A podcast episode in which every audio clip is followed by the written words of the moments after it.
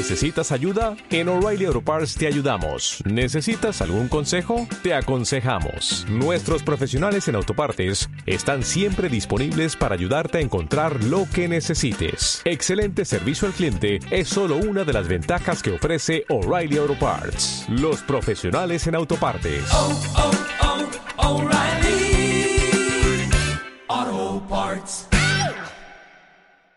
Estás escuchando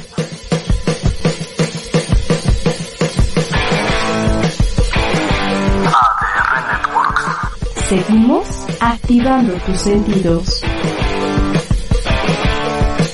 Hola, buenas tardes, bienvenidos. Yo soy Ana Laura Rosas. Estamos aquí en Psicólogos al Desnudo eh, en, un, en un día especial, porque hoy vamos a tener dos programas de Psicólogos al Desnudo. Eh, el, el de ahorita, que es de las 3 a 4 de la tarde, que es un programa especial, que vamos a hablar de la de la pareja después de la pérdida de un hijo y en nuestro horario normal de 7 de la noche, de 7 a 8 de la noche, donde el doctor Cam Chai y la doctora Abril Dorantes nos van a hablar del tema de procrastinación. Y entonces, hoy es un día especial, va a haber demasiados psicólogos al desnudo el día de hoy. Y bueno, bienvenidos, felices de estar aquí con ustedes. Y quiero presentarles a mi invitada de, de esta tarde, ya la conocen algunos de ustedes. Ella es la tanatóloga Miriam Caiceros y vamos a hablar de un tema bien importante que es la, ¿qué, qué sucede con la pareja cuando se tiene la pérdida de, de un hijo? Pero bueno, primero, Miriam, bienvenida. ¿Cómo estás? Bienvenida. Hola, muchas gracias. Gracias por la invitación. Estoy muy bien, con mucho calor ya.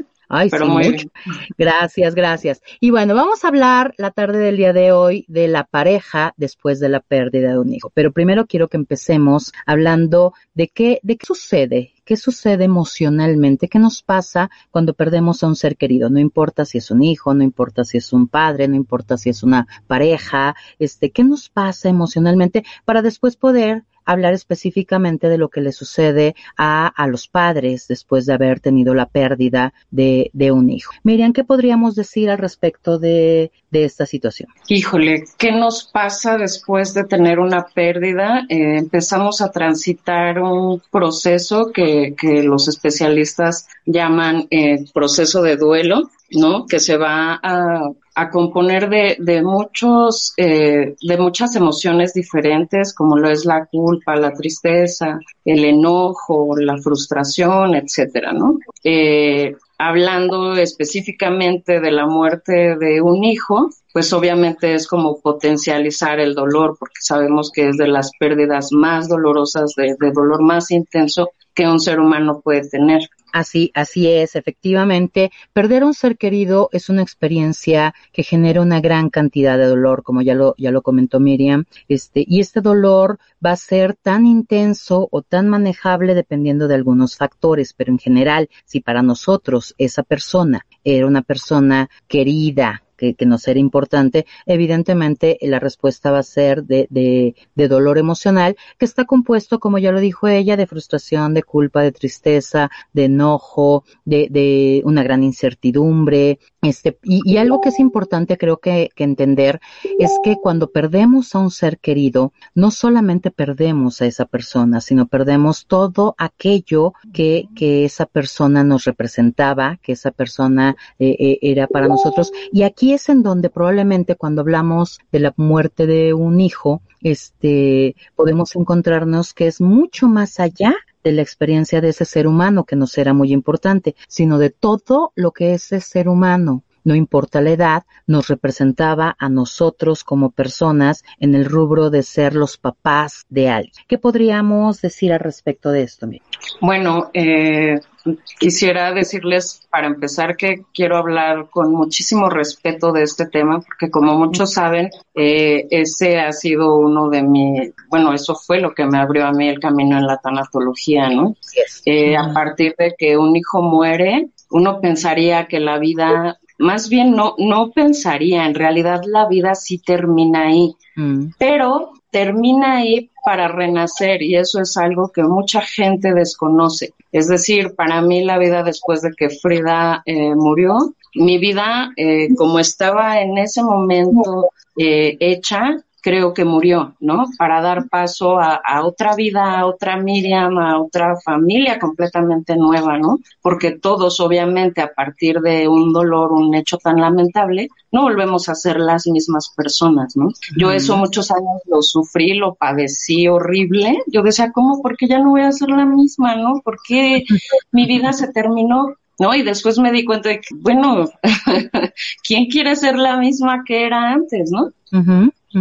Efectivamente, este, y, y, y precisamente por eso es que te que, que, decidí invitarte a este tema porque bueno se habla mucho de lo que de lo que implica perder a un hijo pero creo que no se habla tanto de lo que implica lo que somos como pareja lo que somos hasta como familia cuando perdemos a, un ser querido en la familia, ¿no? Pero hoy nos vamos a enfocar específicamente en lo que, en lo que implica para una pareja, para un papá y una mamá, porque entonces hablamos de lo que le pasa y, y bueno, también estarás de acuerdo conmigo que la mayoría de la literatura o de las investigaciones, este, se habla mucho de, de lo que le pasa a las mamás y realmente no se habla tanto de lo que le pasa a los papás y de lo que nos pasa como pareja a los dos. Yo coincido contigo, la vida cambia, efectivamente, la vida cambia, toda pérdida, toda crisis, este, los grandes conflictos nos cambian como seres humanos y no necesariamente nos cambian para mal, aunque de principio es muy doloroso, ese, ese cambio puede implicar un renacer, un resurgir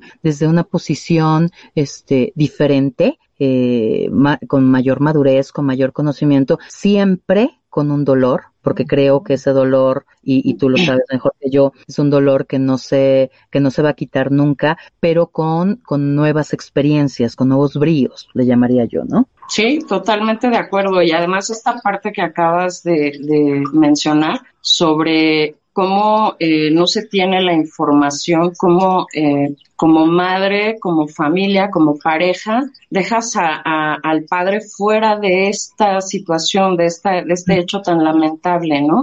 Porque además, como dices, o sea, tenemos la carga cultural de la mamá eh, que, que vive pues en la victimez o que, que aprende a, a, a, vivir el dolor desde la victimez, ¿no? Entonces, eso tiende a, hacerle muchísimo más pesado aún a la pareja eh, este hecho tan doloroso, ¿no? O sea, es, es injusto, incluso es, es sumamente egoísta, pero desgraciadamente, pues por esta falta de información, por esta carga que tenemos, ¿no? En cuanto a, a cómo como mamá, ¿no? Somos lo máximo y, y ya no hay más para allá. O sea, a nadie más le puede doler más de lo que me dolió a mí. Y efectivamente puede ser que sea así, sin embargo, eso no te da derecho a, a, a, tú decidir de quién es el dolor más grande o ni siquiera habría como que tener que equipararlo, ¿no? O sea, tener que decir eh, quién lo siente más. ¿no?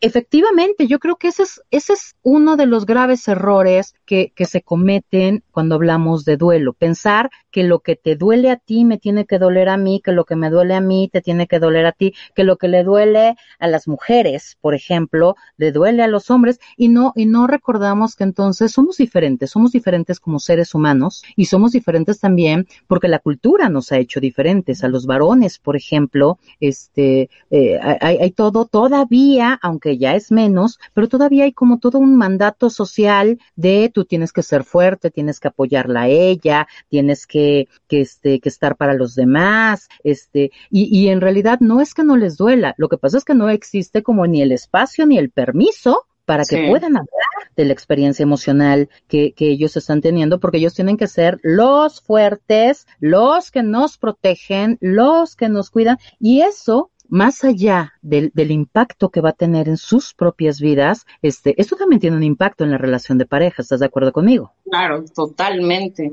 totalmente, además de que no entendemos que pues el dolor tiene un componente individual ¿no? También que es como muy subjetivo y pero además que es incluso intransferible, o sea, eso es algo que vives tú de manera individual, que, que no puedes tú eh, ponerle como una escala, ¿no? Y en referencia a cómo lo vive la otra persona, que como dices, o sea, e, es, es, no te puede ayudar el otro con ese dolor, aunque quiera, porque él está sintiéndolo de la misma manera, eh, a lo mejor con más o menos intensidad, pero que además tiene todavía esta carga, ¿no? Yo recuerdo mucho, hablando de mi propia experiencia, cuando Frida muere, eh, mi pareja se tuvo que ir a trabajar como a los cuatro o cinco días, ¿no? Y yo lo vivía así como de, es un desgraciado, no, no tiene alma, no siente, ¿no? pero en realidad estaba obligado a trabajar, o sea, no era algo que él pudiera haber elegido, porque yo sé perfecto que si hubiera sido su elección, él hubiera dicho, pues, o sea, no quiero saber de nada, ¿no? Pero bueno, está, está, en este estar tan centrados en el dolor nos volvemos muy egoístas también.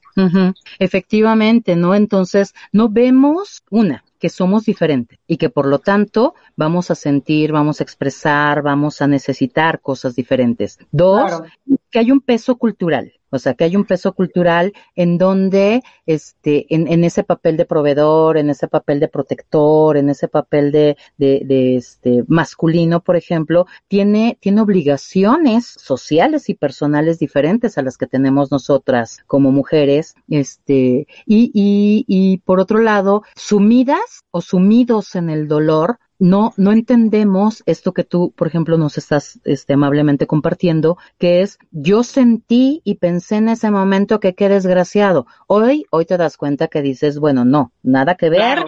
nada que ver. Me doy cuenta que era yo una bruja del infierno por haberlo, eh, por haberle puesto esa carga, ¿no? Porque además, ahorita estaba pensando también, eh, como padres en sí tenemos la carga de, de proteger a nuestros hijos, ¿no? De cuidarlos. Y entonces vivimos también con la inmensa culpa de sentir que a lo mejor no lo hicimos bien, ¿no? Y por eso nuestro hijo murió. Pero entonces, con este con esta carga de la que hablamos cultural que ellos tienen es todavía vivirlo con una mayor presión, ¿no? Porque ellos exactamente al ser el, a lo mejor el proveedor, el, que cuida, el que protege, pues no pueden ni siquiera tocar un poquito su dolor, no pueden ni siquiera sentarse a llorar un rato, ¿no? O sea, es una carga de verdad impresionante también la que la que la pareja vive, ¿no?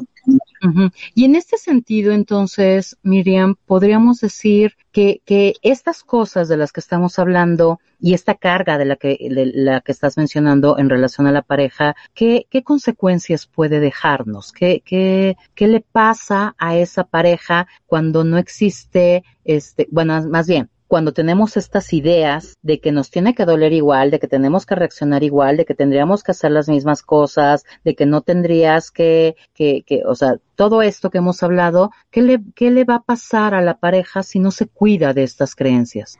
Pues evidentemente va a venir una ruptura, ¿no? Hay una separación, hay, eh, se vive, eh, no se puede vivir como en sincronicidad este dolor, ¿no? O sea, volvemos a lo mismo, es, es individual, es, es totalmente subjetivo y por lo tanto, pues no puedes esperar que en esta unión que a lo mejor existía en la pareja, pues que, que siga de la misma manera, va a haber una separación, sí o sí, ¿no? eh, habrá quien logre como, como volver nuevamente a reconstruir esa pareja a partir de esta pérdida y, y, pero en muchos casos no es así. De hecho, las estadísticas pues hablan de eso, ¿no? De que a partir de la muerte de un hijo, la mayoría de las parejas eh, pues terminan teniendo una ruptura definitiva, ¿no? Exacto, porque nos culpamos el uno al otro, porque no nos comunicamos, porque nos estamos constantemente reclamando, este, tú no estás, tú no esto, o, o a veces, por ejemplo, yo lo escucho en la experiencia masculina, es, este, me reclaman cosas y ni siquiera se ha puesto a pensar si es cierto, si no es cierto. Por ejemplo, esta parte de, pues me tuve que ir a trabajar porque tenía que trabajar, ¿no? Este, o yo no soy de llorar como lo es ella, por ejemplo, ¿no? Sí, sí, y esto tiende también a llevarte a pensar que a lo mejor uno está magnificando el dolor y el otro lo está así como eh, evadiendo, ¿no? O que no lo está asumiendo. Entonces, desde ahí otra vez vuelve a ver esta parte donde dices, ¿sabes qué? O sea, no, no, no nos estamos entendiendo. Y efectivamente, en ese momento es muy difícil entender a la otra parte, ¿no?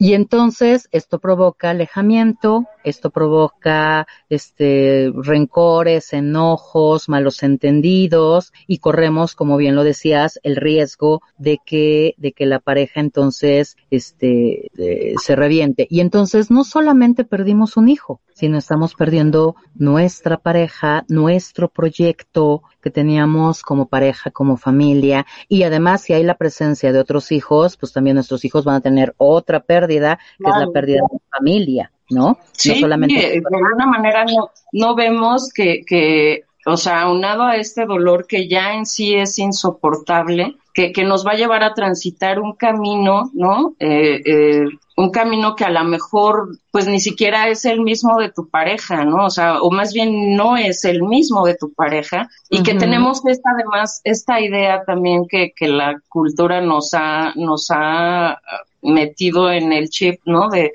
estas ideas eh, de, de que estamos unidos, la pareja feliz, la pareja perfecta, ¿no? Y todo el tiempo tenemos que estar riéndonos, amándonos, ¿no? O sea, cosas que además se tienden a obviar como en cuanto a algo eh, como lo es el sexo, ¿no?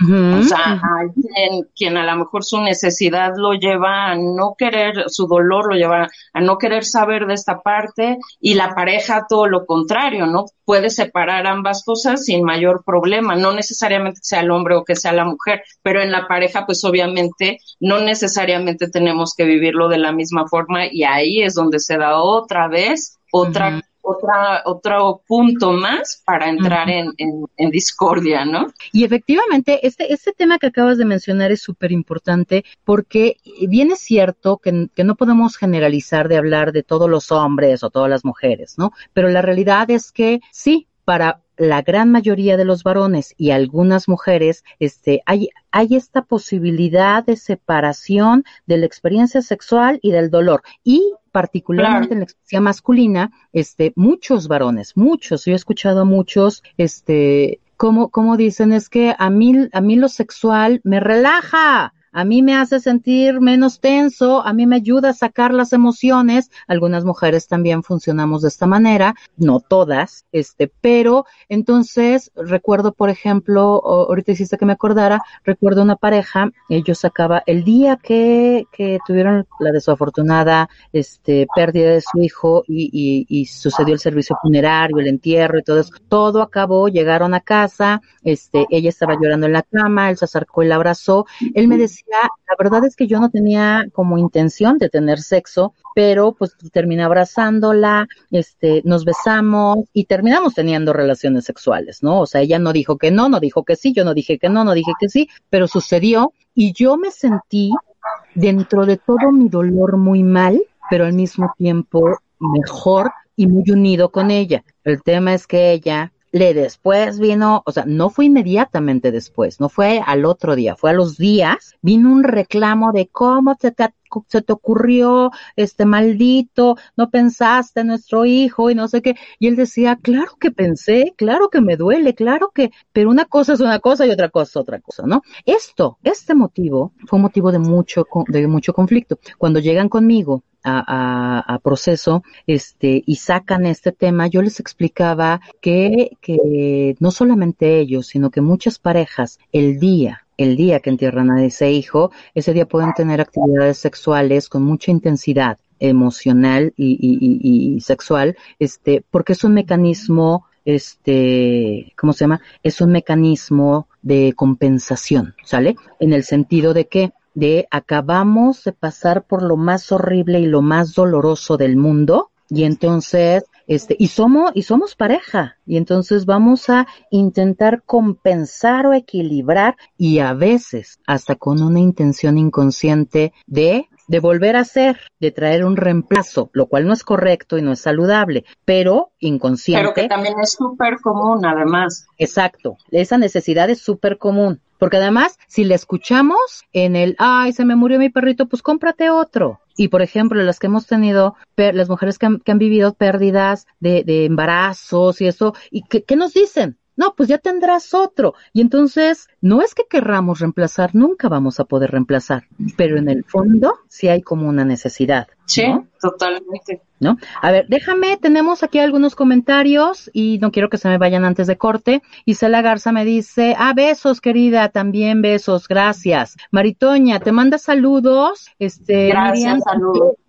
Sí, me ayudaste mucho, muchas gracias, te mando un fuerte abrazo, te dice Maritoña. Muchas gracias. Marta Montoya, saludos también para ti, mi querida Martita. Y Alejandro Alfaro comenta, se pierde todo. Efectivamente, se pierde todo, pero eso no significa que no podamos volver a levantarnos. Sí, de hecho ahora tienes eh, como ese compromiso, diría yo, y nuevamente repito y soy súper puntual en esto, lo digo con muchísimo respeto, pero tienes el compromiso de honrar la memoria de, de ese hijo, ¿no?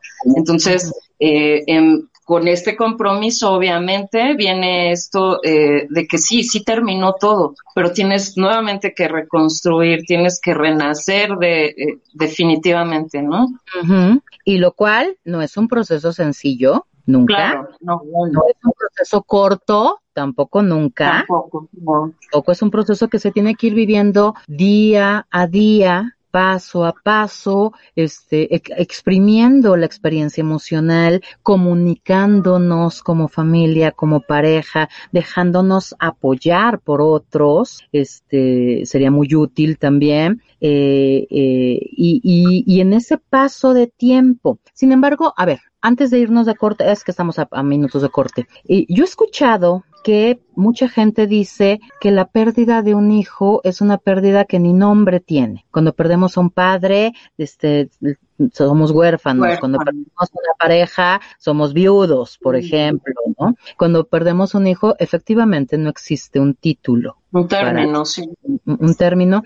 Y, y, y yo siempre les explico, no, no existe un término porque yo no dejo de ser madre, nada más que ahora soy madre o soy padre de un hijo que ya no está vivo. ¿Estamos de acuerdo? Pero además nos ponen un estándar tan alto, tan difícil de superar, ¿no? Con esta carga eh, de, de que es, o sea, si no tiene nombre, pues eh, chingao, jamás voy a poderlo superar, ¿no? Pero eh, yo de verdad, de verdad, o sea, yo podría decirlo que, que no es así, ¿no? O sea, de verdad yo lo que siempre he querido es dar esperanza a quien ha pasado por un hecho tan lamentable como es la muerte de un hijo porque la vida no terminó ahí, ¿no? La vida continúa, incluso eh, ahora más bella, porque aprendes eh, a darle valor a muchas cosas que anteriormente no veías, ¿no? Y esto es a partir de, de haber visto eh, la muerte de mi hija, ¿no? Dicen que incluso es contra natura. También pensaría que es un cargo que nos ponen muy alto, porque en realidad, ¿quién dijo que, que, que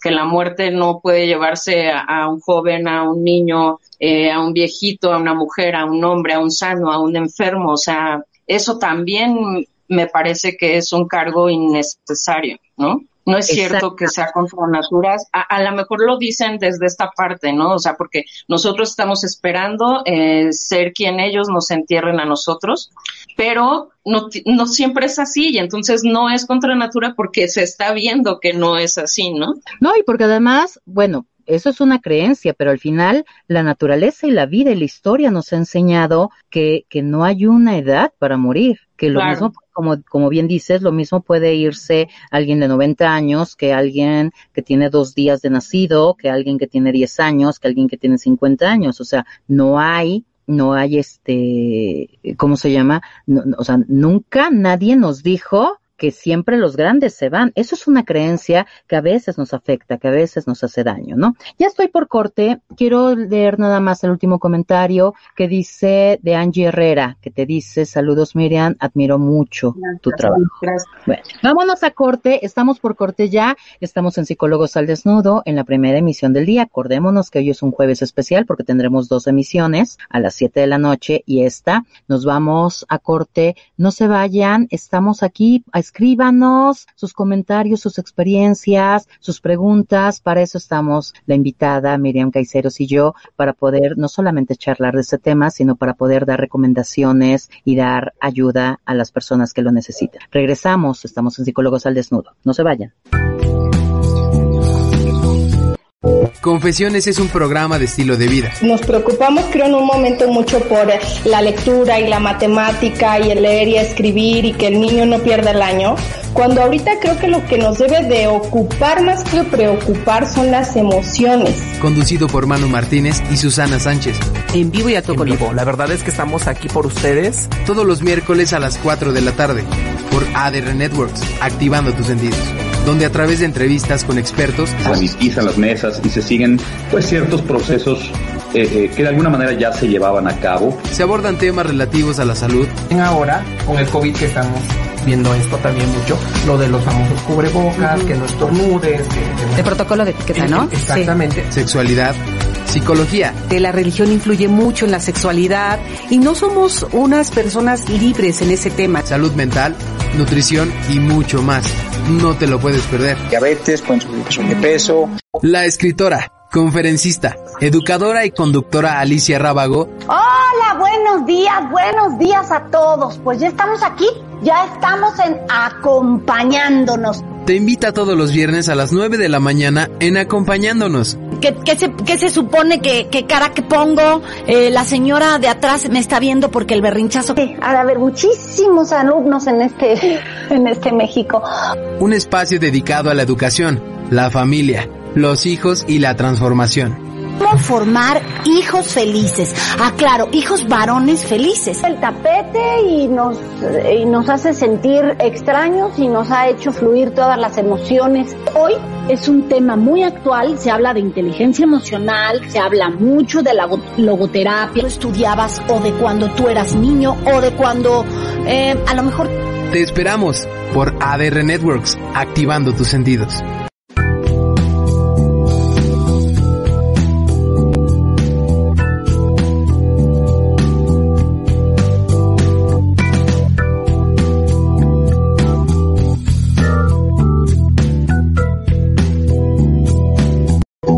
Bienvenidos, buenas tardes. Estamos en el segundo corta mitad de programa de, este programa especial de Psicólogos al Desnudo. Recuerden que hoy vamos a tener dos emisiones, la de ahorita, si te acabas de conectar, puedes ver el programa completo en, YouTube o en la grabación que, este, que estamos haciendo ahorita. Y a las siete de la noche, donde el doctor Cam y la doctora Abril Dorantes van a hablar de procrastinación. Estábamos hablando de eh, la pareja, la pareja después de la pérdida de un hijo y está conmigo Miriam Caiceros, este, hablando de este importante tema. Miriam, eh, ya hablamos como de qué pasa, de, de, de, digamos, del impacto de duelo, creencias que nos hacen daño al respecto, este, y que nos pueden hacer que, que se generen, eh, ¿cómo se llama? Conflictos, desacuerdos, pero ahora quiero que hablemos de y qué podemos hacer, qué podemos hacer como padres, qué podemos recomendarle a los papis que, que tuvieron la desafortunada pena de perder un hijo, no importa la edad, este, para cuidarse a sí mismos y para cuidar la relación, su relación entre eh, yo pensaría, Ana, que una de las cuestiones principales que nos van a ayudar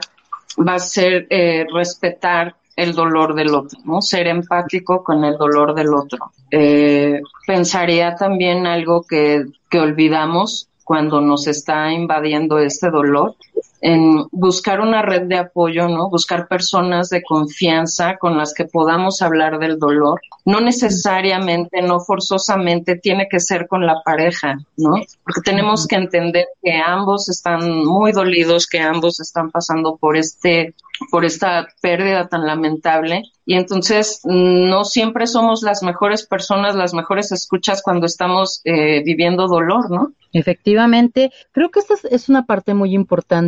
Sí es cierto que hay que comunicarnos, pero también es cierto que cuando los dos estamos viviendo la experiencia de pérdida, a veces comunicarnos genera, genera estos pesos de, de, de, híjole, yo también tengo ganas de desmoronarme, pero pues ni modo de desmoronarme con ella, ¿no? O sea, o estas creencias, ¿no? Tener espacios individuales, pero también es muy importante eh, y, y, algo que yo con lo que yo insisto muchísimo es el hecho de nada pasa si nos desmoronamos frente al otro, ¿eh? Al contrario, Al contrario, si lloramos juntos, si decimos yo me siento igual que tú, este, o sea, no tenemos que jugarle al fuerte ni de un lado ni del otro lado, ¿eh? Es que habría que separar estas cosas porque efectivamente eh, una sugerencia que, que, yo me permitiría dar es que hay que procurar mantenerse unidos lo más posible, ¿no? Apoyándose mutuamente, respetando el ritmo el, el, ritmo y el proceso del otro, ¿no? El, el, el proceso de su duelo. y, y, conciliar las necesidades que cada uno de los dos tiene. Y, pero, o sea, si estamos como muy acostumbrados a estar con el otro, vamos a comer juntos y vamos a cenar juntos y vamos al parque y al cine y a todos juntos, buscar efectivamente, como dices, un espacio, ¿no? O sea, aun cuando estamos acostumbrados a llevarlo todo juntos, en este momento no siempre es como lo mejor. ¿No? Habría que darse, como dices, un espacio para cada uno. Y sí, efectivamente, después a lo mejor ya eh, con un poquito más de tranquilidad poderlo hablar, porque si no en el dolor la gente lo que hacemos es eh, buscar como embarrar, ¿no? De eso que traemos, de este dolor que tenemos a los demás, ¿no? Y de ahí viene pues esta parte de, lo que hablamos hace rato, de culpar al otro, de hacerlo sentir eh, no validado en sus emociones, ¿no? eh, o que ellos nos digan a nosotras, las mujeres, por ejemplo, que nosotros lo estamos, que nos victimizamos, que lo maximizamos y que nosotros digamos, no, pues es que tú no sientes nada. No, no, no, yo pensaría en mejor eh, respetarlo, ¿no? Respetarnos pero esto pues obviamente va a bajar un poquito la, la, intensidad para que posteriormente podamos compartirlo con el otro y efectivamente llorarlo si es necesario juntos. Y eso obviamente nos va a unir más como pareja pero dándonos como ese espacio primero, ¿no? efectivamente, es, es como un estar juntos, o sea, aprendiendo a estar juntos, pero también aprender a cada quien cómo darse su espacio. Sería como, como, como una propuesta, ¿no? Eh, yo, yo también añadiría a esto, este, infórmense, infórmense de lo que es el duelo, de, de, las diferencias que hay por edad, por género, del duelo, porque a veces también me he encontrado que, que no solamente peleamos con el otro, con la otra, porque eh, llora demasiado o no llora nada, sino también, por ejemplo,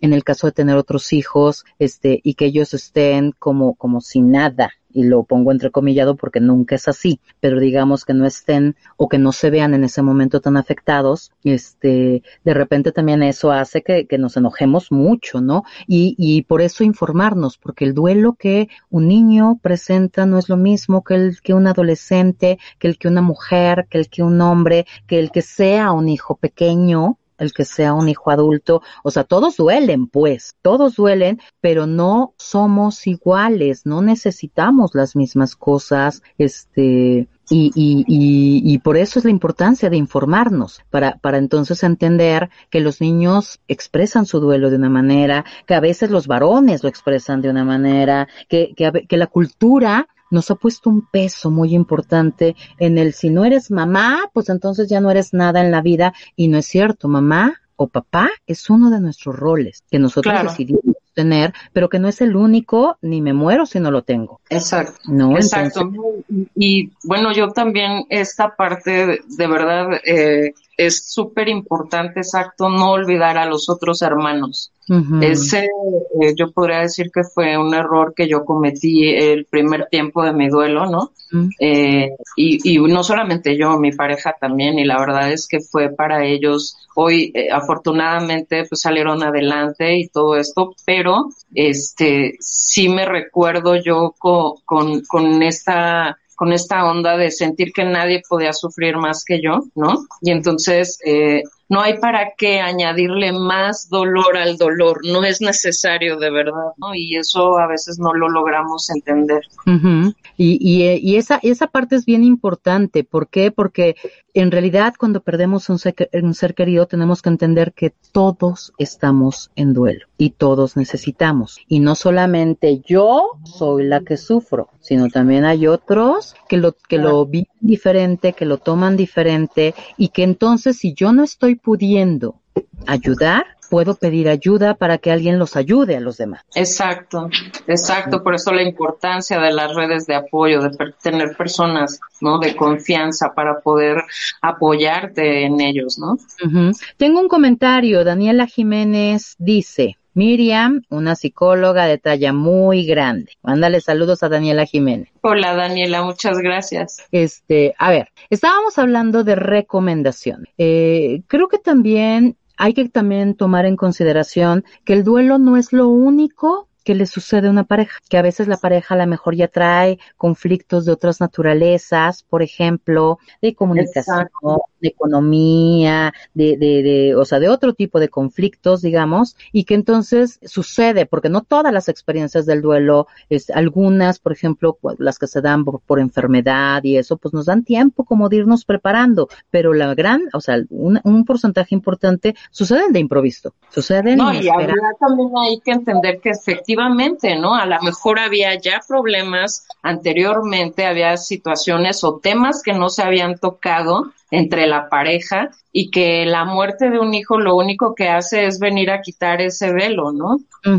De esos problemas que ya estaban ahí, que a lo mejor ahí medio navegábamos con ellos o medio nos hacíamos tarugos, porque a veces nada más, nada, más hacemos eso, nos hacemos tarugos con los problemas. Y entonces, eh, e, entender que sí, que sí, además de la pérdida tan grande que, que, estamos teniendo de un ser querido, este, además había otros problemas, la situación se va a hacer más grave, pero no por la pérdida del hijo, sino porque ya teníamos otros temas, otros temas que, que hacen que entonces, este, se hagan más graves, no solamente la muerte del hijo, sino se haga más grave ese problema de comunicación o ese problema económico o ese problema de, de, de desamor o de conflicto o de violencia a veces en las dinámicas de, de pareja, ¿no? Y entonces, si ese es el caso, este, por favor, busquemos ayuda. Solitos no vamos a poder. O sea, un duelo no es una enfermedad. Un duelo, si nos dejamos acompañar, si tenemos una red de apoyo, si expresamos lo que sentimos,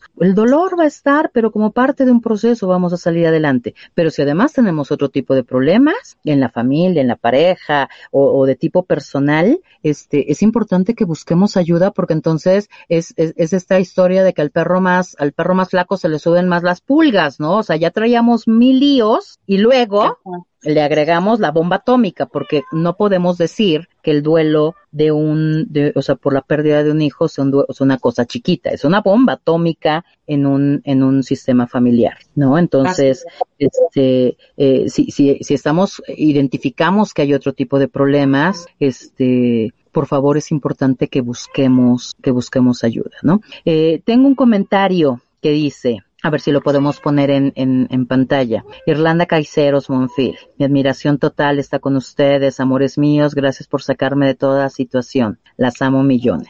Te amamos. Nosotras a ti, este, es, es nuestra hija. Además es hija de Miri, pero es hija, es hija adoptiva mía. Este, Mucha gente que está viendo, al rato paso por la pensión, por favor. ¿eh? Exactamente. ya quedó, quedó asentado aquí que, que, que hay este, familiaridad en el asunto, ¿no? Eh, ¿Qué otras recomendaciones le podemos dar? Y aquí quiero que nos enfoquemos específicamente a varones, porque se habla muy poco de la experiencia masculina. A varones, sí. ¿qué podemos decir? Sí, mira, ahorita que estábamos precisamente hablando de esta parte del respeto hacia el dolor del otro, eh, yo recuerdo con mi pareja el primer tiempo, en alguna ocasión, de algo de lo que yo me agarré por, por muchos meses, fue de, de las fotografías, ¿sabes? Era para mí de verdad muy reconfortante estar viendo todo el tiempo fotos de Frida, videos de Frida, y en algún momento eh, él me dijo, sabes que es que a mí la verdad no me gusta, casi no, no puedo verlas, me siento muy mal, ¿no? Yo nuevamente, como les decía hace ratito, yo creo que me, me van a terminar odiando por todo lo que estoy confesando. Pero la verdad es que me valió, me valió totalmente gorro. Y empecé a, o sea, la casa era como todo un altar, ¿no? O sea, en todos lados fotos de Frida, ¿no? Y no respeté esa parte que él me decía, ¿no? O sea, yo no respeté eso que él en algún momento mencionó, que además él es eh, igual, pues muy de guardarse, muy de pensar que él tiene que proteger, que él tiene que proveer, ¿no? Entonces, eh, esta parte de, que te mencionaba hace rato también de se fue a trabajar a los cuatro o cinco días y de ahí no lo volví a ver algunos meses después, ¿no? Porque bueno, tenía un trabajo que implicaba ir y venir y, quedarse varios meses fuera de casa. Entonces, eh, yo hoy lo veo y digo, no quiero ni imaginar cómo habrán sido para él esos meses, ¿no? Sin sus otros hijos, sin mí, sin poder hablarlo con alguien, porque esto es algo de lo que culturalmente tienen, eh, tienen encima cargando como el pípila, ¿no? De tú eres el proveedor, tú no debes de llorar, tú debes de ser fuerte, tú los cuidas a los demás, por lo tanto, pues te chingas prácticamente, ¿no? O sea, te callas y si te sientes mal, híjole, qué pena, ¿no? Igual y échate una chela y al rato ya se te pasa, ¿no? O sea, y esa es como la salida de muchos varones. Eh, eh, refugiarse a lo mejor, no sé, yo he escuchado muchas, muchos casos en los que eh, alguno decidió o con, refugiarse con otra pareja, ¿no? Y hablamos ahorita de esto, ¿no? Que a lo mejor ya había anteriormente problemas, pero la ruptura, bueno, más bien eh, la pérdida del hijo, lo que vino a hacer fue a, develar esta ruptura inminente, pero porque anteriormente ya él se sentía a lo mejor mejor platicando con otra persona que no era la pareja, ¿no? Entonces, eh, pero es precisamente o ella, ella, sí, no necesariamente ellos, porque nuevamente esta carga de que el, el infiel siempre es el hombre, la mujer no. ¿No? Exacto, ¿no? Pero que no tiene en realidad nada que ver ¿No? Sí. ¿No? En realidad, y, y, eso tiene que ver entonces con la identificación de, de, esos problemas que ya traíamos. Todas las parejas tenemos problemas. Todas las personas pasamos por situaciones este, difíciles, digamos, porque ser pareja y ser, y ser familia. No es fácil, ser padre no es fácil, ¿no? Y entonces entendamos que, que, que si a eso le agregamos los pesos culturales que conlleva el, el, ah, no, es que tú tienes que ser papá y tienes que cuidar todo y que entonces si el niño se le raspa la rodilla o se enferma o le da la gripa o, le, o, lo atropella, pues entonces pareciera que es nuestra culpa. No, nosotros hacemos lo que podemos desde donde podemos y hasta donde podemos, ¿no? O sea, el, creo que, el, que la pérdida de un hijo tiene, tiene un peso cultural muy importante hacia los padres por este tema de, de exigencias, de si al hijo le pasa algo, entonces es mi culpa.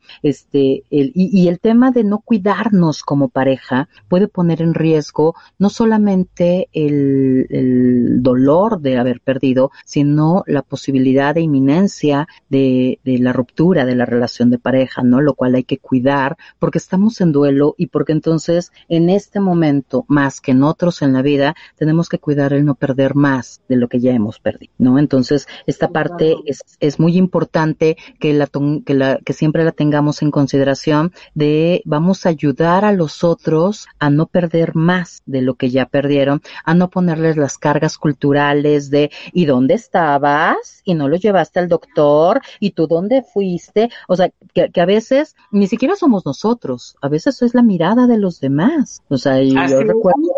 En realidad a veces no tiene que ver en sí con la pareja, sino con los comentarios que escuchas de otras personas, esos comentarios tan atinados, ¿no? De otras personas que obviamente pues están como queriéndote dar consuelo, quieren, pero, pero tienden a decir estas cosas que resultan súper delicadas en cuanto a, al momento que se está viviendo y que obviamente pues en la pareja se carga uno o el otro, ¿no? Y entonces quiero cerrar el programa del día de hoy también para recomendaciones para los demás. O sea, si yo, si yo veo que mi hermana, que mi hermano, que mi hijo, por ejemplo, este, acaba de perder a, mi nietecito, no sé, este, eh, que mis mejores amigos están pasando por una situación como esta, este, ¿qué podemos recomendarles que hagan? Eh, yo primero pensaría en no asumirse como una víctima, ¿no? No pensar que, que eres una víctima de esta situación, porque esto es como si el dolor del otro fuera más que el de la pareja, ¿no? Como si el dolor tuyo fuera más que el de la pareja y y esto la verdad es que es algo ilógico, es infundado, es falso, es, es injusto para, para la pareja, ¿no? Es, es dolorosamente cruel para el otro, ¿no? Entonces, sí, eh, en buscar ayuda, ¿no? Hoy en día es como muchísimo más conocida afortunadamente la tanatología, el acompañamiento tanatológico, hay muchísimo más lugares, ¿no? Eh, desafortunadamente por esta situación de pandemia, pues creo que hubo como mayor apertura a, esto por tantísimas muertes que ha habido. Eh, es más conocido, entonces acérquense a alguien que les pueda acompañar en este proceso, ¿no? No hay por qué vivir solo este dolor, no es necesario. ¿No? Como decíamos hace ratito, no es necesario agregar más dolor al dolor, no hay para qué. Y si somos amistades, somos hermanos, somos amigos, vecinos de, de, de una pareja que ha perdido un hijo, eh, mucho cuidado con nuestros comentarios.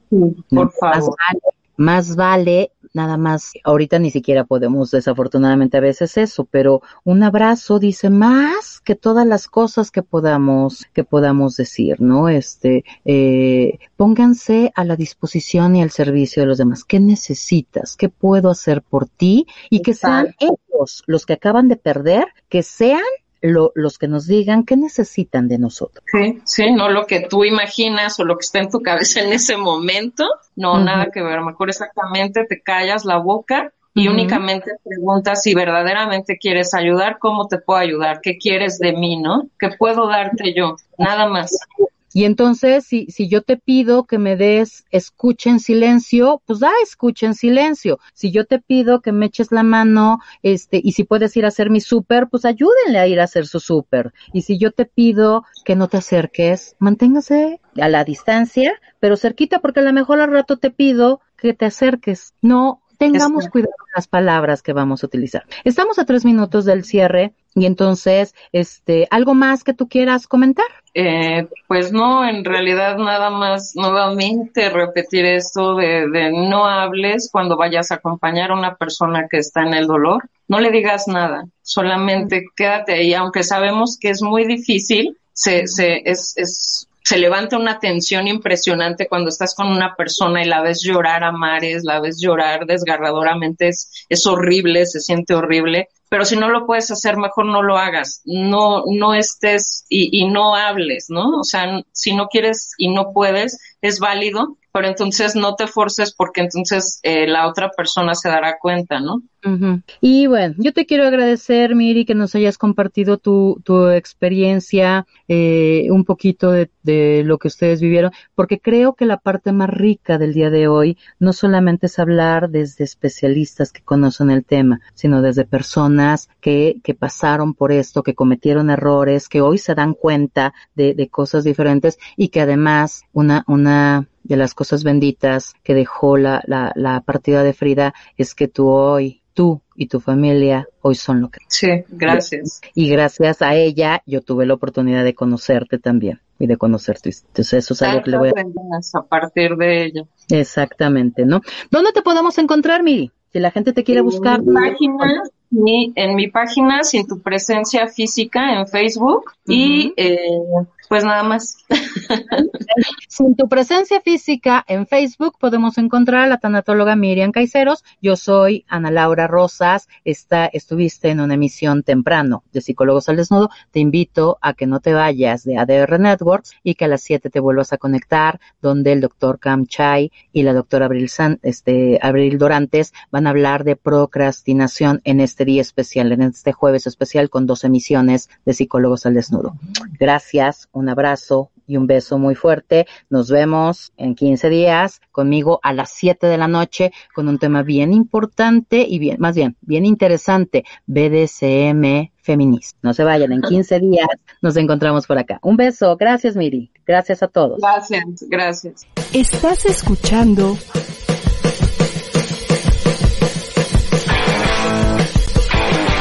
ADR Networks. Seguimos activando tus sentidos.